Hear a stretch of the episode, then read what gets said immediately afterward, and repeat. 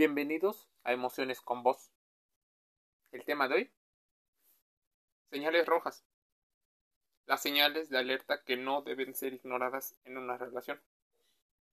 En las relaciones interpersonales, las actitudes y los comportamientos suelen buscar una manera de coexistir. Cuando alguno de ellos se manifiesta como una señal de alerta que genera preocupación, estás ante la presencia de una red flag una bandera roja. Para rechazar comportamientos, por ejemplo, de tipo homófobo, racista, machista o poco éticos, estas banderas rojas se utilizan para etiquetar a cualquier tipo de actitud que debería de tomarse como una advertencia de la personalidad de la persona que lo está haciendo ya sean familiares, amigos, hasta un recién conocido, pueden pisarla en todo lo alto. En distintas situaciones de la cotidianidad, la alerta roja significa una razón para ponerse a pensar en qué está sucediendo con este tipo de actos. Entre los seres sociales pueden nacer amistades memorables o incluso las catastróficas si somos extremistas. Existen cantidad de videos, publicaciones con respecto a este tipo de cosas.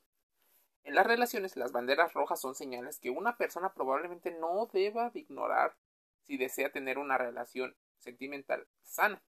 Las relaciones de pareja y las banderas rojas son de ese tipo de cosas que tenemos que tener a partir de la educación emocional.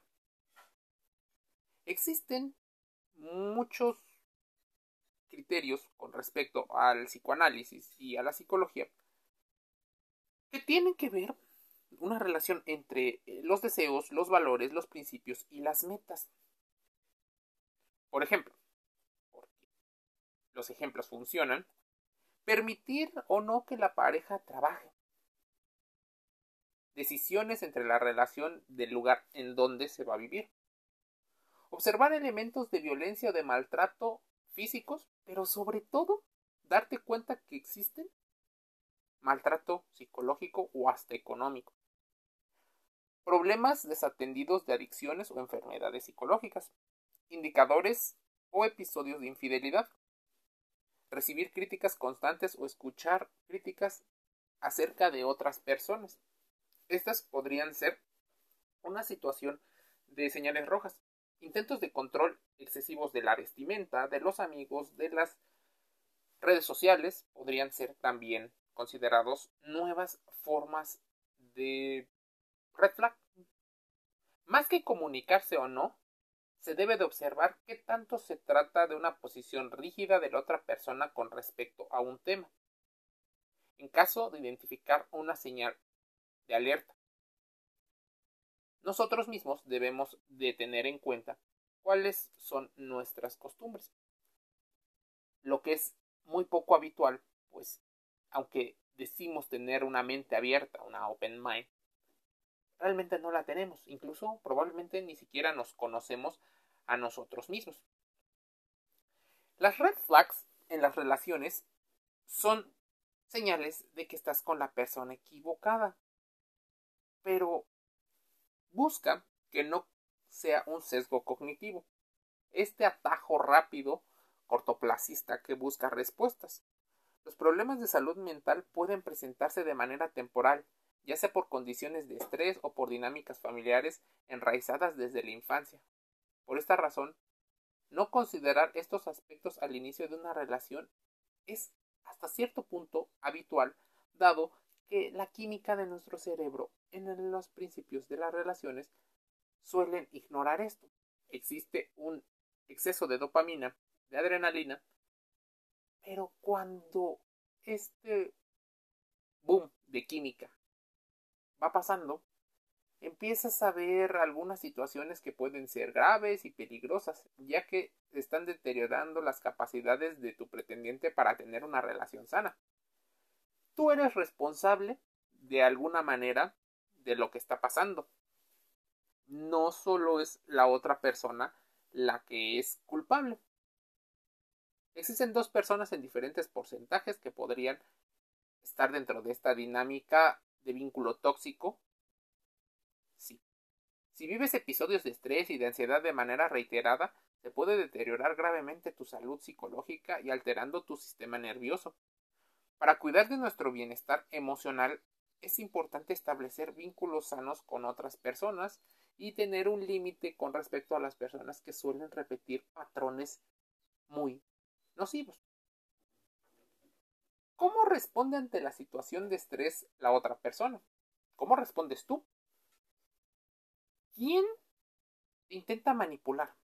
De inicio, tendrías que saber por qué o cuál es el objetivo de esa posible manipulación. ¿Conoces los tipos de manipulación psicológica? Esperemos que sí. En caso de no conocerlo, es importante los empieces a descubrir, pues esto te permitirá anticiparte a muchas de las situaciones de riesgo que ocurren en las relaciones. Manipulaciones, por ejemplo, culpabilizarte, utilizar estrategias pasivo-agresivas, tener características en las cuales existe un love bombing o demasiado amor, incluso casi desorbitado. Trasgrede constantemente tus límites. Cuidado con este tipo de personas que lo hace de manera frecuente. No es que la persona que te molesta es la que más te quiere. No, no, no. Te está molestando. No es no. Tal vez la persona a la cual sufre de esta transgresión de sus límites, le cuesta trabajo poner ese límite, pues no les enseñaron. Esto es una señal de alerta, pues puede causar un trauma complejo y una relación difícil.